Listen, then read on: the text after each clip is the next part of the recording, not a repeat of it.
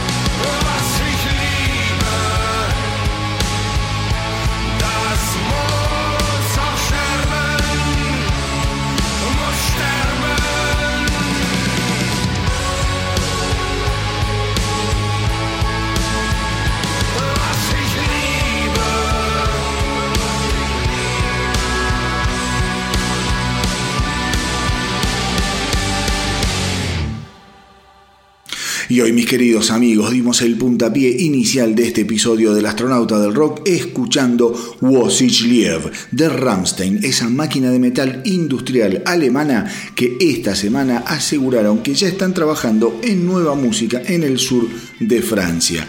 Ya en el mes de junio, si no me equivoco, el baterista Christopher Schneider eh, había confirmado que la banda estaba aprovechando el parate obligado desatado por el coronavirus para comenzar a componer nuevas canciones. El último álbum de Rammstein fue editado en mayo de 2019 y había sido lo primero grabado por la banda en 10 años, debutando en el puesto número uno en 14 países alrededor del mundo. Pero lamentablemente Rammstein no pudo capitalizar en vivo toda la potencia de semejante éxito debido a que eh, en el mes de mayo del 2020 se vieran obligados a suspender la gira que tenían prevista hacer por los Estados Unidos. Si todo va bien, en agosto del 2021 la gira comenzará en Montreal para terminar el primero de octubre en la Ciudad de México. En cuanto a la porción europea de la gira, la misma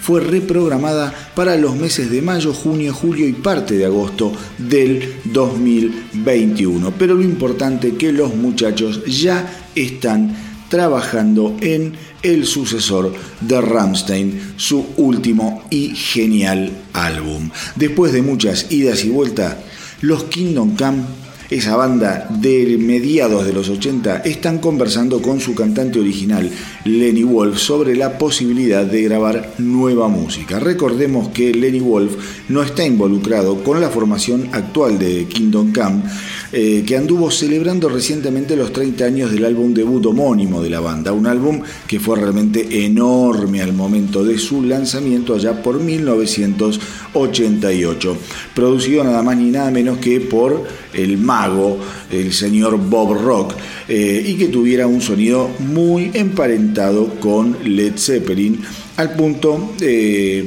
de que muchas personas supusieron al escuchar a la banda por radio por primera vez que se trataba evidentemente de una reunión de Led Zeppelin. Obviamente no lo era. Eh, así todo, el, disco llegaría a trepar al puesto número 12 de la Billboard y recibiría muy buenas críticas por parte de los medios especializados.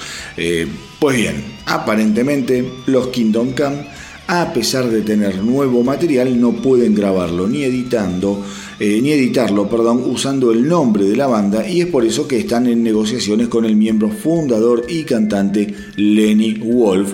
Eh, de modo, o sea, lo que quieren evitar es lanzar el disco cambiándole el nombre al grupo porque lo importante sería capitalizar todo el background de fans y eh, todo lo que son los beneficios que vienen con salir ya con una marca establecida. El último álbum que grabara Kingdom Come fue bastante, bastante bueno. Se llamó Outlier y es del año 2013. Eh, ahí después, digamos, de ese no grabaron más nada, ni siquiera con otro cantante. Digo, eso fue lo último que hicieron. Una banda súper interesante que ojalá encuentre la manera de encauzar sus diferencias legales para poder regalarnos otra buena dosis de rock and roll. Porque más allá de las controversias que desatara su álbum debut, de 1988 por las similitudes que tenía el estilo de Kingdom Come con Led Zeppelin, la verdad es que es una banda que siempre sonó muy pero muy bien.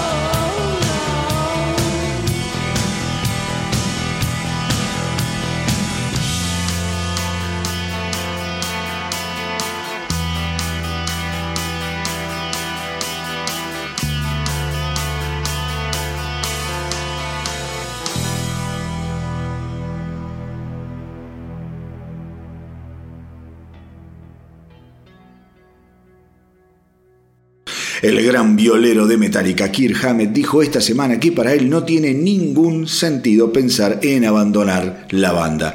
Pero mis queridos fanáticos de Metallica, no se vuelvan locos ni se empiecen a arrancar los pelos porque eh, no hay ningún rumor ni nada que indique que algo así pueda suceder. Semejante declaración simplemente se dio en el marco de una charla en la que se discutían las enormes dificultades que Metallica ha tenido que atravesar en sus casi 40 años de historia. Definitivamente sobrevivimos muchísimas cosas y nos hemos convertido en hermanos, dijo Hammett. Nos queremos, aunque a veces podemos llegar a odiarnos, pero así son las cosas entre hermanos y sabemos que vamos a estar vinculados entre nosotros por el resto de nuestras vidas. Yo podría decir, eh, bueno, me voy de Metallica, pero ¿qué sucedería después? se pregunta Hammett. Todo el mundo me estaría identificando con Metallica, entonces podría abandonar la banda físicamente, pero emocional, simbólica y mentalmente, nunca podría desprenderme de la banda. Cuando lo consultaron sobre la decisión de lanzar al mercado el Black and Whiskey, teniendo en cuenta la lucha de James Hetfield contra el alcoholismo, Hammett dijo, no podés comparar las dos cosas. La pelea de James por dejar de tomar es un asunto absolutamente personal y el hecho de que nosotros produzcamos y vendamos alcohol es algo diferente. Podemos vender lo que se nos ocurra.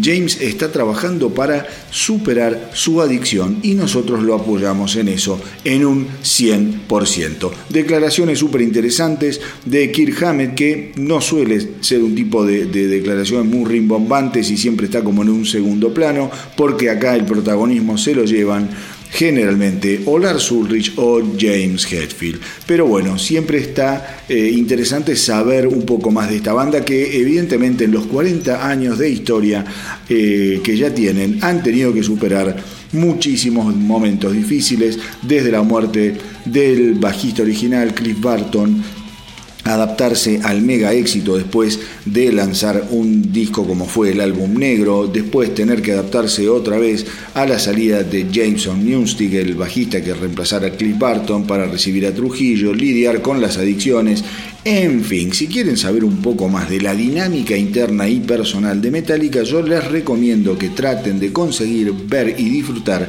ese documental gigantesco que se llama Some Kind of Monster. Véanlo porque van a meterse en asuntos privados de los Metallicas que realmente los van a sorprender. Y ahora vamos a escuchar del último álbum de Metallica, es Anem, número 2, esta versión en vivo con orquesta de un clásico imbatible.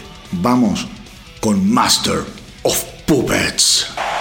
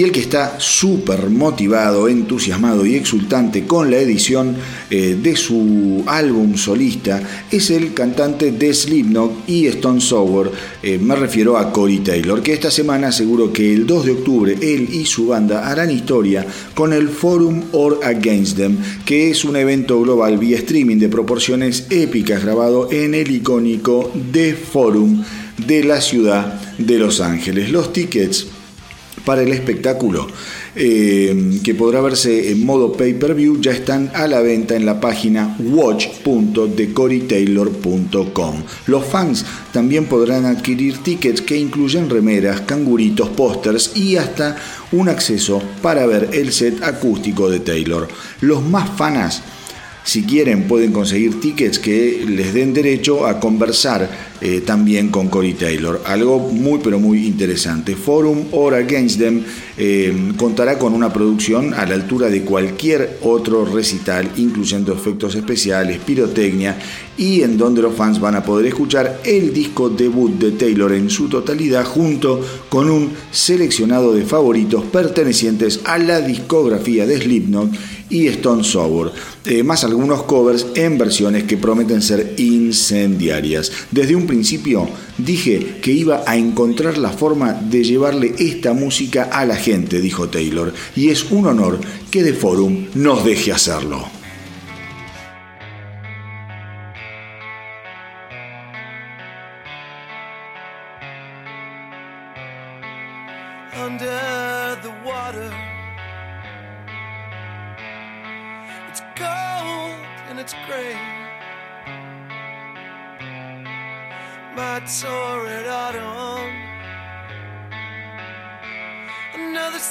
Decays. Open up the hollow. Let my walls come down.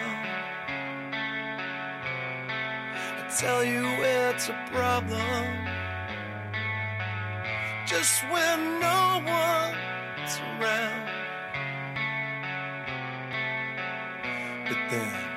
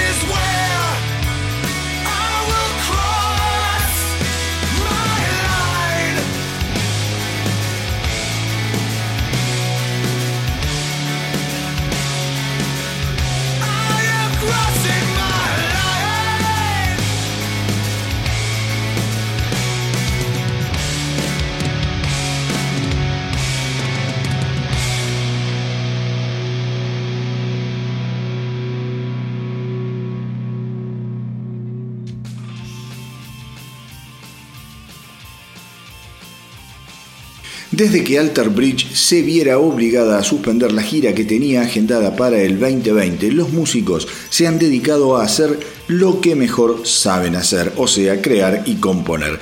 Y es así que la banda se puso manos a la obra con el objetivo de editar un EP eh, que se va a llamar Walk the Sky 2.0 y que incluye la canción Last Rights, compuesta en cuarentena junto con versiones en vivo de Wouldn't You Rather, Pay No Mind, Native Song, Godspeed, In the Deep y Dying Light, que verá la luz el próximo 6 de noviembre, prácticamente un año después de la edición del último álbum de la banda, justamente llamado Walk the Sky. Pensemos, mis queridos rockeros, en todos los casos eh, como este que hay dando vueltas por ahí. Bandas que venían con el impulso y la energía necesarias para presentar sus nuevos trabajos en el 2020 y que de pronto se la pusieron de frente contra el tren del coronavirus. Piensen si no, por ejemplo, en los Five Finger Dead Punch que estaban a full con la presentación de F8, su último álbum, o los Haken que editaron Virus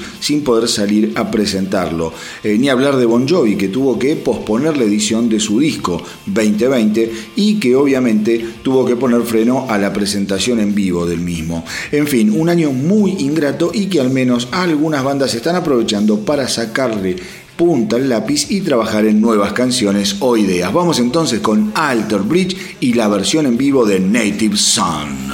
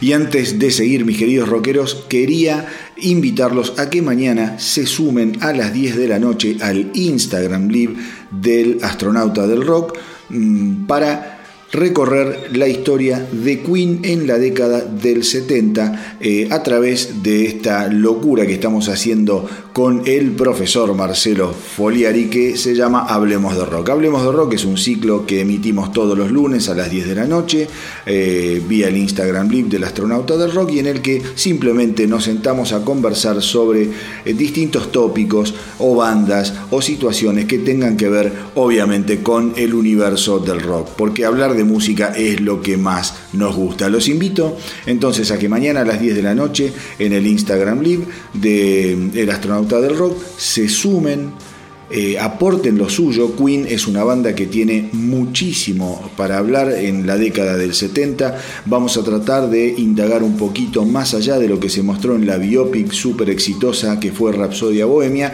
y seguramente vamos a tener eh, que recurrir al aporte que nos puedan hacer todos aquellos que se sumen con esas cosas que a nosotros o se nos escapan o simplemente no sabemos. Así que mañana a las 10 de la noche en el Instagram Live de el astronauta del rock, vamos a estar discutiendo, hablando, recorriendo, pasándola bien con la historia de Queen en la década del 70. Los espero y no se lo pierdan. En fin, este año si tuvo eh, a alguien como protagonista indiscutido, tenemos que hablar de Ozzy Osbourne. Primero por pegar un número uno con su sorprendente álbum Ordinary Man. Segundo, por sus problemas de salud que lo vienen acojonando desde el 2019 y que explotaron cuando el músico confesó estar sufriendo del mal de Parkinson. Pero además este año, por un lado, el álbum Paranoid de Black Sabbath cumplió medio siglo de vida y Blizzard of Oz, el primer álbum solista de Ozzy, cumplió cuatro décadas desde su fenomenal edición. Por otro lado, el 7 de septiembre, AIE Mundo eh, estrenó la bio de Nine Lives of Ozzy Osbourne. Así que mis queridos rockeros, no sé si habrá muchos músicos que nos estén estimulando tanto en estos extraños meses de encierro y maldita peste. Hablando de Blizzard of Oz, ¿qué te puedo decir? Fue lanzado al mercado el 20 de septiembre de 1980 y nadie esperaba demasiado de aquel regordete inglés expulsado del nido sabatero por alcohólico y falopero, deprimido y absolutamente extraviado y en una espiral decadente de excesos y mujeres de dudosa calaña, el destino quiso que Ozzy Osbourne se cruzara con Sharon. Y que a partir de ahí de ese momento ella lo adoptara como un experimento personal que básicamente terminaría salvándole la vida prácticamente a los dos, de una manera y de otra, por supuesto. El legado de Blizzard of Oz es inconmensurable. Se trata de una obra exuberante, pesada, veloz, innovadora y ciertamente inspiradísima. Por eso, para festejar eh, los 40 pirulines del álbum, el 18 de septiembre se editó una versión conmemorativa que además de incluir el disco en su totalidad, viene con versiones en vivo de la gira presentación del álbum de canciones como Crazy Train, em, I Don't Know, Suicide Solution y por supuesto ese tema que me fascina, que es Mr. Crowley. Originalmente Blizzard of Oz fue un éxito gigantesco que se convirtió en disco de platino en 12 países y disco de oro en 13 países. Como muchos saben, fue el primer disco grabado junto al genial guitarrista Randy Rhodes, quien luego eh, grabaría el segundo álbum de Ozzy, Diary of a Madman, también excelente, para terminar, pobrecito, falleciendo trágica y estúpidamente en medio de la gira presentación de lo que fue Diary eh, of a Madman. Así que mis queridos rockeros ya saben, ya está disponible la edición conmemorativa de Blizzard of Oz. No se la pierdan, no se la pierdan, porque si la dejan pasar se van a perder maravillas como esta.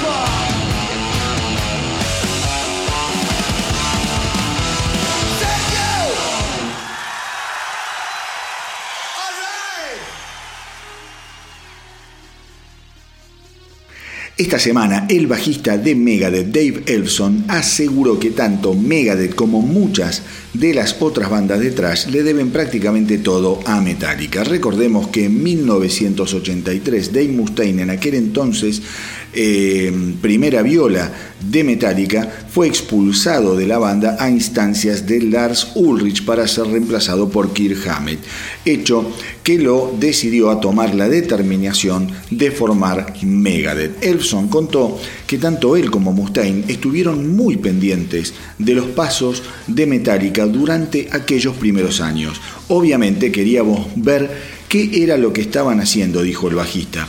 De alguna manera todos somos ramas del gran árbol familiar de Metallica, en especial Megadeth, con Dave siendo parte de ellos y yo trabajando con él prácticamente toda mi vida. La verdad es que Metallica nos abrió las puertas a todos nosotros, a Anthrax, a Slayer, a Pantera, ni siquiera Lamb of God existiría hoy si no fuera por ellos. El nivel al que llegaron y lo que fueron capaces de hacer derribó todas las barreras que nos impedían a nosotros salir a mostrar lo que estábamos haciendo. Por eso fue fantástico cuando en el 2010 y 2011 hicimos los shows de los Big Four, todos juntos. Fue como reconstruir aquel árbol, árbol de alguna manera extraña. Como suele decir Scott Ian de Anthrax, es como que somos todos hermanos de una misma familia, solamente que uno de los hermanos se convirtió en Microsoft. Y eso serían Metallica. Pero cómo lograron eh, lo que lograron fue algo asombroso, porque cambiaron el mundo de la música y cuando vinieron con la idea de hacer aquellos recitales con todos nosotros que nos habíamos iniciado en el trash, fue un gesto que habla por sí solo de la estatura de Metallica. Realmente, mis queridos rockeros, declaraciones sensacionales en medio de un mundo que por lo general no suele ser ni agradecido ni admirador de la competencia. Algo que no muchos saben es que cuando Jason Newsted eh, dejó la posición como bajista en Metallica, muchos fueron los rumores que corrieron y que afirmaban que justamente Dave Elson sería su reemplazante. De hecho, el bajista de, contó que Dave Mustaine hasta eh, le había dado su bendición en caso de que Metallica lo llamara para tocar con ellos. Pero finalmente todo quedó en la nada y Robert Trujillo sería el bendecido por semejante oportunidad.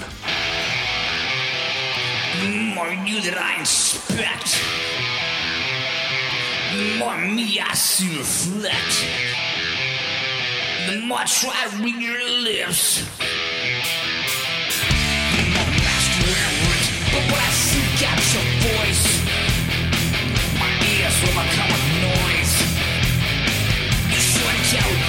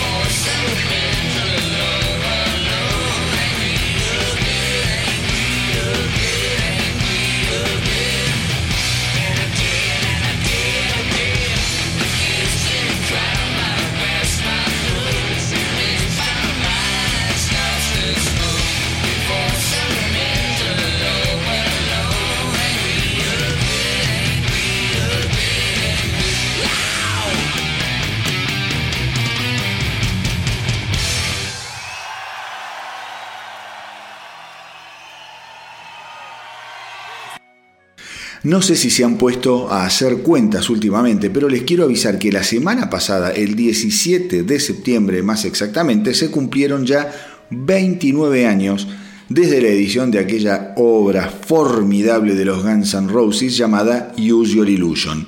La banda venía de generar un éxito eh, fuera de toda lógica a nivel global con las ediciones de Appetite for Destruction primero y del compilado Lies después, pero nada parecía ser suficiente. Los fans querían más. La discográfica quería más. Los dueños de teatros y estadios alrededor del mundo querían más. Pero Axel Rose tenía otra idea. Quería hacer algo monumental y quería hacerlo bien. Está repleto de bandas que graban, salen de gira y vuelven a grabar presionadas por el mercado, dijo Rose en aquel momento. Pero lo cierto es que no nos interesa sacar cualquier cosa para seguir viviendo el sueño de ser estrellas de rock. Queremos hacer algo que realmente tenga un significado para nosotros. Pero lograrlo no sería fácil, mis queridos rockeros. La banda tuvo una separación escandalosa, primero con su baterista original, Steven Adler, que debido a sus adicciones y a las drogas, eh, tuvo que abandonar la banda. La banda también le dijo adiós a su antiguo manager Alan Knive eh, y sin embargo las nuevas posibilidades que se abrieron con la llegada del tecladista Dizzy Reed eh, y el experimentado baterista Matt Sorum, que ya tenía horas de vuelo en las grandes ligas gracias a Decal, iban a traer nuevos horizontes. Así las cosas en 1990 eh, la aventura de crear Use Your Illusion comenzaría y le llevaría prácticamente un año terminarla. La banda grabó en numerosos estudios como los AM, eh, Record Plant y Estudio 56 y la presión por lograr superar la vara de Appetite for Destruction se hizo presente. Los Guns eran una banda en busca de la excelencia. Yo sabía muy bien hacia dónde quería llevar a la banda, aseguró Axel Rose. Y quizá no todos estaban de acuerdo, pero hay que entender que estábamos compitiendo con grandes leyendas del rock and roll y teníamos que hacer lo mejor que pudiéramos para alcanzar ese mismo estatus. Use Your Illusion 1 y 2 se editaron el 17 de septiembre de 1991 y fue uno de los álbumes más esperados del año. El volumen 2 llegaría al puesto número 1 de la Billboard, mientras que el volumen número 1 se ubicaría a la saga. Em, el proyecto lo llevó a girar incansablemente alrededor del mundo a caballo de los nuevos clásicos como fueron Civil War, You Could Be Mine, Don't Cry o November Rain, solamente para mencionar algunos. Sin duda los Guns eh, en ese periodo de tiempo parecían ser invencibles, capaces de cualquier cosa. Sin embargo, las tensiones internas comenzaron a resquebrajar las relaciones. si Stradlin sería el primero en pegar el portazo y Axel y su megalomanía llevarían las cosas a un punto de no retorno. Él se sentía dueño, amo y señor de la banda y aprovechó el estado calamitoso de sus socios Das McCagan y Slash para sacar ventaja de la situación. Al terminar la gira, estaba claro que con ella también la banda estaba herida de muerte. The Spaghetti Incident, el álbum de covers que sucedió a Use Your Illusion, fue un mal chiste que precipitaría el desenlace. Los miembros de Guns N' Roses juraron que nunca volverían a tocar juntos en el curso de esta vida, pero el tiempo pasó y los viejos rencores le dieron paso a un nuevo capítulo que aún hoy se sigue escribiendo en la historia de una de las bandas más importantes de nuestro tiempo. Y a esta altura de las cosas, pase lo que pase, Use Illusion siempre tendrá un lugar en el Olimpo de los grandes discos de la década del 90.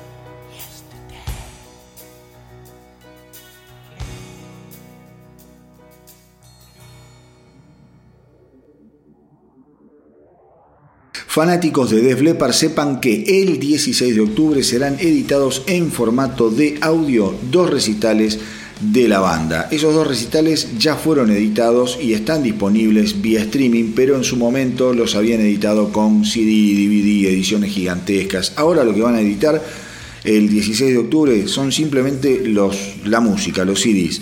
Me estoy refiriendo, por un lado, eh, a que se va a editar Histeria de O2, que fuera grabado en diciembre de 2018 y que marcara el debut de la banda en el emblemático Estadio O2 de Londres, con motivo de ese histórico momento, de Leppard tocó en su totalidad el majestuoso álbum Histeria, certificado disco de diamante, o sea, 10 veces disco de platino. Y el otro que se va a editar, también en formato solamente de audio esta vez, es Hits Las Vegas, el IVA de Planet Hollywood, que registrará la presentación de la banda en la Vegas luego de haber sido inducidos al Rock and Roll Hall of Fame.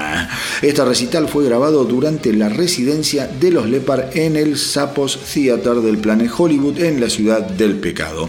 Un álbum que va a estar para chuparse los dedos porque viene con 28 bombas atómicas compuestas por algunas rarezas y muchísimos clásicos. Hace poco le preguntaron al baterista eh, Rick Allen cuál había sido el evento más representativo a la hora de analizar el éxito de Def Leppard y Allen comentó, creo que lo que nos hace únicos no es lo bueno, eh, que trae la fama y el éxito. En nuestro caso fueron los momentos difíciles los que nos llevaron al lugar en donde aún estamos. Me refiero a la muerte de nuestro guitarrista Steve Clark, por ejemplo, a causa del alcoholismo, o cuando perdí uno de mis brazos en un accidente automovilístico. Esto te lleva a estar en algún momento mirándote a los ojos con tus compañeros y preguntarte por qué seguís insistiendo en hacer esto. Esos momentos fueron los que nos enseñaron cuál era el verdadero carácter de la banda. Y el otro punto a favor es que siempre estamos componiendo. Así que mis queridos rockeros, una banda imprescindible para todo fanático del rock and roll y que ahora obviamente vamos a escuchar.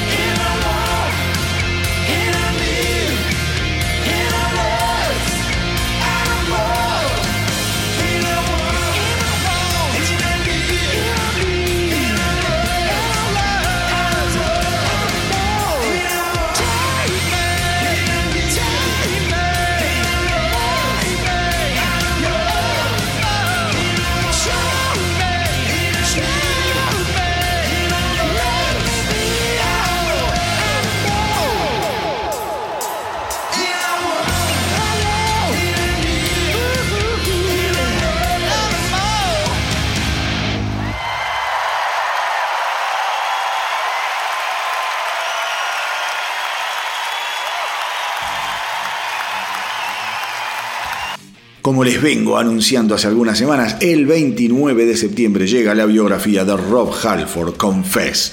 Y para ir calentando las orejitas de los fans, eh, el bueno de Robbie esta semana estuvo dando algunos adelantos. Por ejemplo, contó que allá por 1980, mientras Judas Priest y Iron Maiden estaban girando juntos, a Halford una noche se le ocurrió seducir a Paul Diano. Eh, y con ese objetivo en mente fue que lo invitó a su cuarto de hotel. Pero unos días antes, Diano había sido noticia por sus declaraciones que afirmaban que Maiden terminaría destrozando a Priest durante la gira, con lo cual la onda entre ambas bandas era bastante tensa. No solíamos salir a divertirnos con Maiden durante esa gira, dijo Halford, y después de las declaraciones de Diano, mucho menos todavía.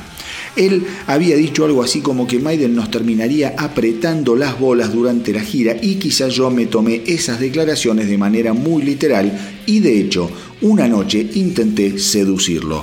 Nos emborrachamos juntos y lo invité a mi habitación para seguir la noche, pero yo estaba muy enojado como para llevar las cosas a otro nivel y él estaba demasiado borracho siquiera para saber cuáles eran mis intenciones. Creo que al final eso fue lo mejor para los dos. Hace algunos años, eh, Halford admitió sus temores al hablar abiertamente sobre su sexualidad. Me preocupaba la reacción de los fans, dijo Halford en aquel momento. Pero por suerte no sucedió nada malo. Cuando uno decide compartir ese tipo de cosas, eh, siempre siente miedo. Y lo más triste es que aún hoy suceden cosas extrañas al respecto. En otro orden eh, de asuntos, Halford cuenta que a pesar de llevar 34 años sin consumir ni alcohol ni drogas, en algún momento de su vida realmente disfrutaba drogándose y emborrachándose. Ahora tengo un nivel de claridad en mi vida que antes no tenía especialmente en lo referido al trabajo. Soy capaz de percibir mi costado musical más claramente y eso es fantástico para alguien como yo que ama lo que hace y ama tocar y ser parte de Judas Priest. Me encanta sentir que estar sobrio me permite ser mucho más eficiente en mi trabajo. Siento que escribo mejor. Si analizas las letras de Nostradamus, sin dudas son las mejores que he escrito en mi vida. Estoy orgulloso por lo que pude lograr en estos años de sobriedad. Sin embargo, cuando recuerdo la época más salvaje de mi vida, realmente el extraño, dijo Halford. Fueron años fantásticos, aunque al final todo se resumía a la autodestrucción. Pero fue muy divertido. Muy peligroso, pero muy divertido. Mis queridos rockeros, no sé ustedes, pero yo me muero por tener en mis manos la biografía de este verdadero caballo del metal. Una leyenda que seguramente nos va a deleitar con sus recuerdos, con sus anécdotas y obviamente con todo el talento que va a poder desprender también a través de este maravilloso libro. Por suerte falta poquito, esperemos que llegue el 29 de septiembre y que de alguna mágica manera el libro Confes de Rob Halford llegue a nosotros.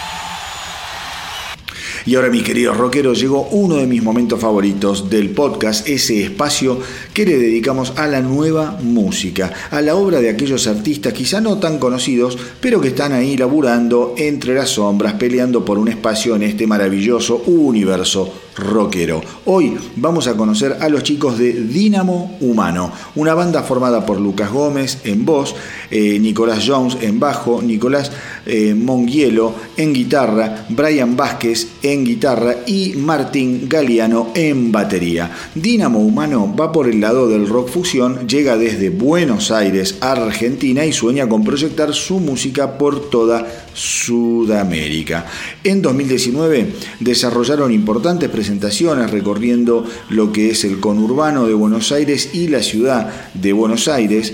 Em, entre ellas hicieron vibrar al Teatro Astros de la calle Corrientes, que es un clásico para todos aquellos que nos están escuchando fuera de lo que es Argentina, y sus presentaciones dicen que son muy poderosas, ya que la euforia del público aporta lo necesario para que cada recital sea a pleno. En mayo del 2020, eh, o sea, hace muy poquito, eh, Dínamo Humano lanza Frecuencia, el primer álbum de estudio producido por eh, Ricky Sainz Paz como ingeniero de sonido, Lucas Gómez, Nicolás Jones y la masterización estuvo a cargo de Mario Zipperman de los fabulosos Cadillacs, nada más ni nada menos, y en dos estudios El Loto Azul. Frecuencia cuenta, escuchen esto, eh, con la participación de músicos invitados como eh, Charlie Agüero, de Tristemente Célebres, en batería, Mauro Puglia, eh, que hace coros y también contribuye en la composición, Ricky Sáenz Paz, Atlanticus, tocó con Gustavo Cerati y con Los Siete Delfines, un tipo muy pero muy grosso en teclados, y también está Lucas Becerra de Caramelo Santos, Santo en lo que es percusión. Así que eh, la banda llega desde Buenos Aires, Argentina, se llama Dínamo Humano y los pueden encontrar obviamente en las redes de streaming. Su último álbum es Frecuencia, lo recomiendo muchísimo, súper interesante con una producción excelente.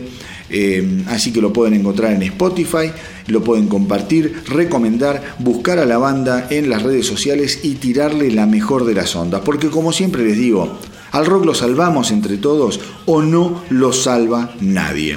Así que recuerden que si tienen una banda o son solistas, me tienen que enviar lo que hacen a elastronautadelrock.gmail.com Anoten elastronautadelrock.gmail.com y desde acá les voy a dar una mano con lo que estén haciendo. Ahora, sin perder más tiempo, vamos a disfrutar de Dínamo Humano y Magia Azul, el tema que abre el álbum debut de la banda Frecuencia, editado en mayo de 2020.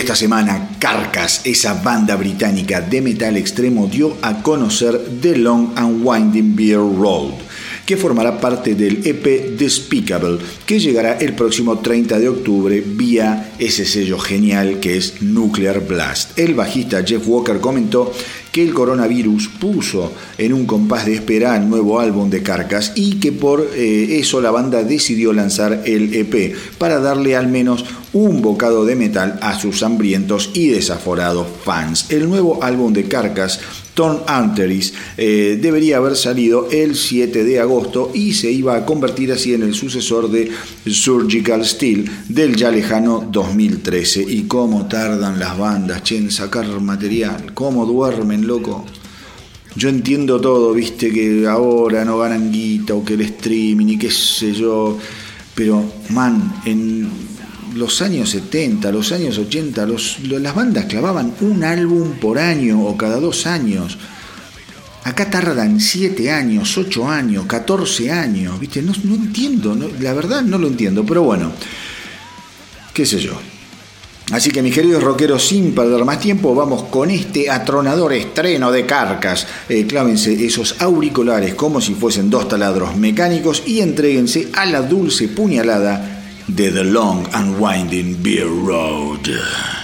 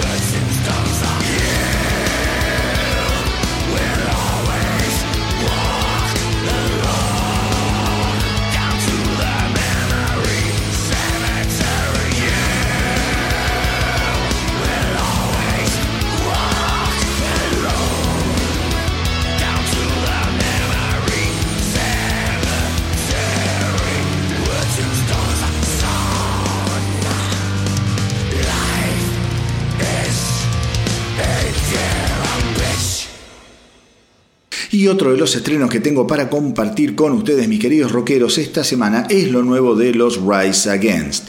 Eh, me refiero a la primera canción de la banda en los últimos tres años, Broken Dreams Inc. Y la canción está extraída del soundtrack de la nueva peli animada de DC, Dark Knights Dead Metal, que además tendrá música de Zack Wild, Dave Lombardo, Andy Biersack de los Black Brave y Chelsea Wolf. De acuerdo al vocalista Tim McIlrath, la letra es una descripción de la década del sueño americano en donde las oportunidades están disponibles para algunas personas solamente y no para todo el mundo. Hay gente que se beneficia mientras otras personas son dejadas de lado y terminan siendo víctimas de un sistema injusto. Eh, y hay que poner el poder en manos de la gente y no en manos de las empresas. Hay que darle valor a las personas y a la comunidad y no a las ganancias, dice el cantante. Un mundo que sobrevalora las ganancias o el beneficio por sobre las personas es peligroso para la raza humana en su totalidad. Todas eh, unas declaraciones, ¿no? Así que bueno, vamos ahora a escuchar lo nuevo de Rise Against Broken Dreams Inc.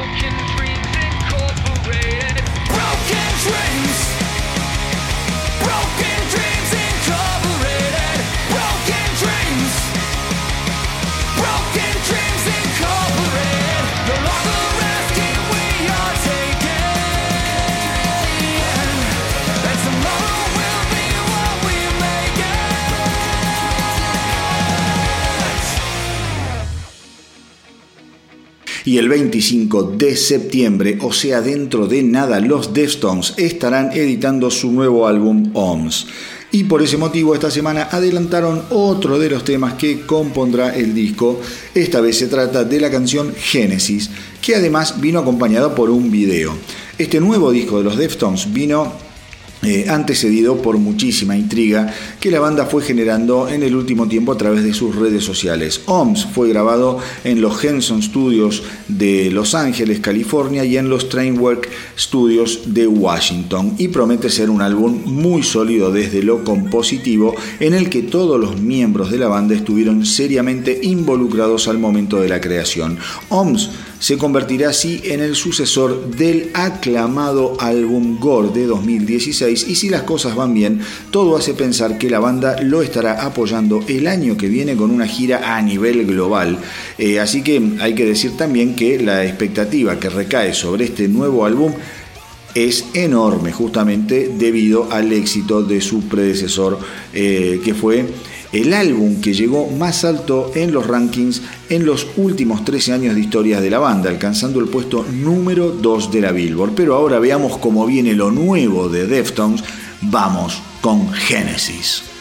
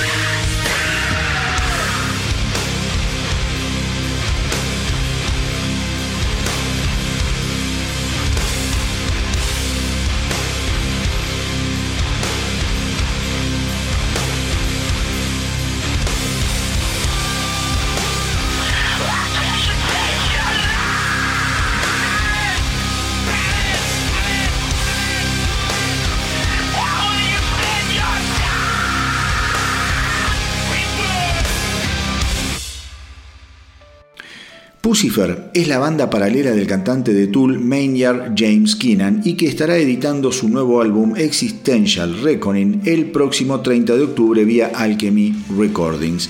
En El Astronauta del Rock ya escuchamos el primer adelanto del álbum llamado Apocalyptical que fue editado en el mes de mayo y ahora la banda está presentando el nuevo corte de difusión que se llama The Underwhelming. La onda de Pucifer, para aquellos que no lo conocen, va muy por el lado del electro rock, es una banda súper, pero súper original e interesante. Ya tienen tres álbumes de estudio, B is for Vagina del 2007, Conditions of My Parole del 2011 y Money Shot del 2015. Y además han editado también una serie de EP y remixes que se pueden encontrar en el catálogo de la banda. Traten de escucharlos eh, con paciencia porque es bastante complejo, pero muchísimo más eh, digerible y amigable que muchas de las cosas que Keenan graba con Tool. Eh, así que si les parece vamos eh, a internarnos en el extraño universo de Pucifer con este nuevo estreno, The Underwhelming.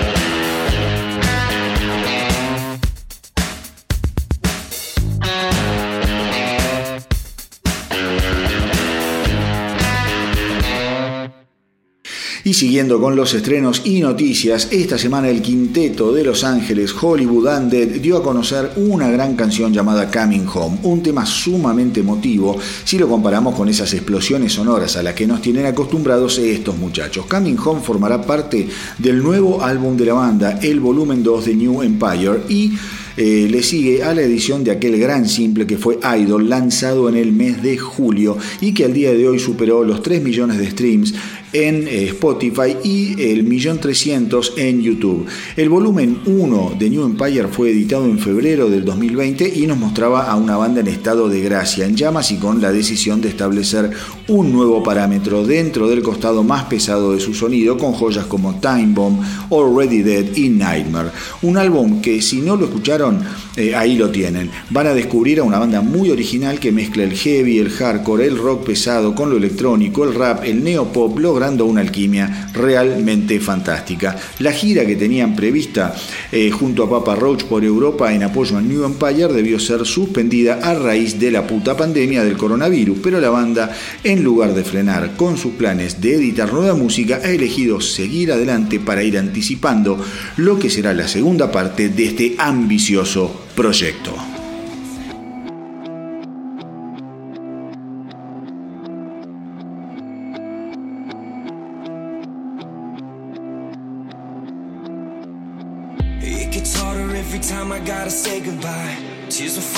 Why I can't say it eye to eye.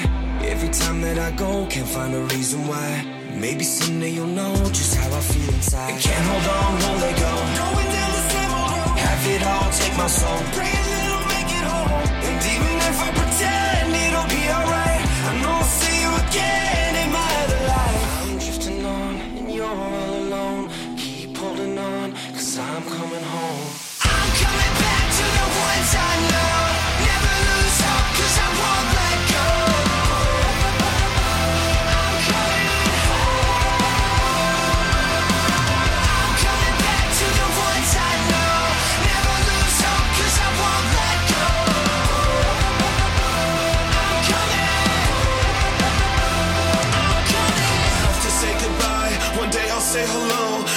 say goodbye again, I'll never let you go. I keep moving down this long, lonely road. I can't wait to hold you when you open up that door. Don't you forget me. I'd become a ghost, you're the only thing that matters when I dream. You're my soul. I was always empty, but your heart was made of gold. And you melted everything around me, you became my hope. I'm drifting on, and you're all alone. But keep holding on, I'm coming home.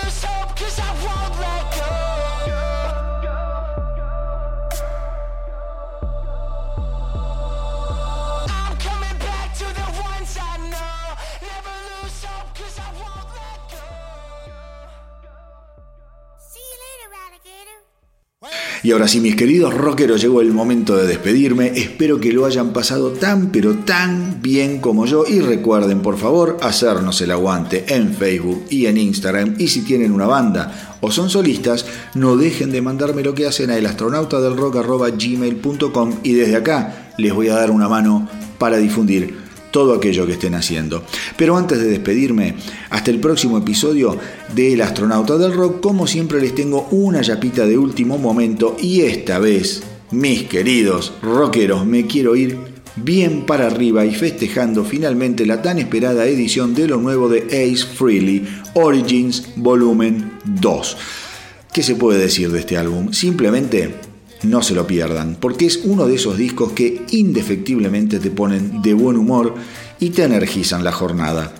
Acá ya hemos escuchado un par de adelantos con Space Tracking de Deep Purple, I'm Down de los Beatles, pero en este segundo volumen de covers, Frehley la rompe total y absolutamente la rompe. El tipo se está divirtiendo a lo grande y lo notas, con una banda fabulosa que lo secunda y con invitados de lujo como Lita Ford que lo acompañan en la versión del clásico de los Rolling Stones Jumping Jack Flash, Robin Sander de los Chip Trick está cantando esa maravilla de Humble Pie eh, que es 30 Days in the Hole eh, y también participa ese violero espectacular llamado John Five. Pero acá te vas a encontrar con Bruce Kulick participando por ejemplo en Manic Depression eh, de ese monstruo que fue Jimi Hendrix al que tanto Kulick como Frehley adoran. Así que por favor no se lo pierdan porque es un álbum muy pero muy bueno y que los va a dejar con el espíritu repleto de rock and roll y con más de una sonrisa en la cara. Así que hoy mis queridos rockeros nos vamos a ir escuchando algo de Origins Volumen 2 del señor Ace Frehley, que justamente es un bonus track eh, de una canción muy pero muy famosa de la primera época de Kiss, salida del álbum Dressy to Kill y cantada en su momento por el maldito vampiro Gene Simmons.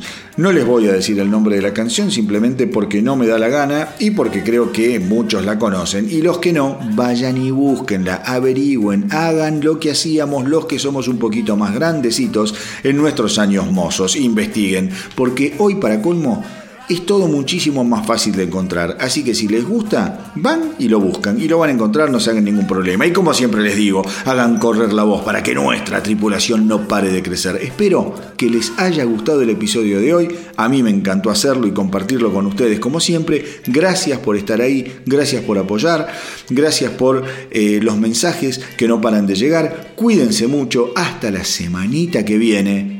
Y que viva el rock.